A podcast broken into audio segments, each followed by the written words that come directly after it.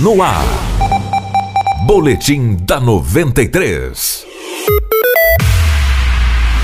O secretário municipal de saúde em Sinop, Gerson Danzer, afirmou que o governo do estado tem um débito de mais de 3 milhões e 600 mil reais com o executivo municipal e que os repasses para a saúde em 2018 não foram realizados. Uma ação judicial já foi proposta contra o estado e um levantamento deste ano é efetuado para que uma segunda ação seja proposta, devido também ao atraso do pagamento da verba destinada ao hospital regional. Os atendimentos na unidade unidade médica estão reduzidos, o que causa o superlotamento da UPA. Bancou ela totalmente.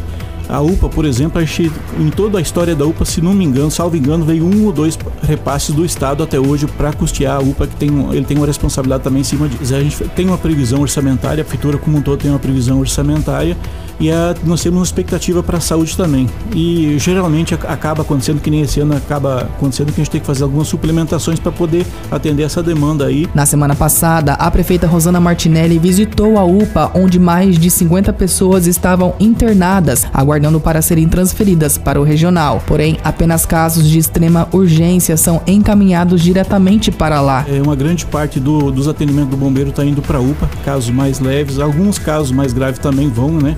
Que o bombeiro às vezes não, não, não tem, a, a não sabe, é, não tem conhecimento para fazer a qualificação correta. Esse foi o boletim da 93. Eu sou Anderson Rentes e outras notícias você ouve ao longo da programação. Boletim da 93.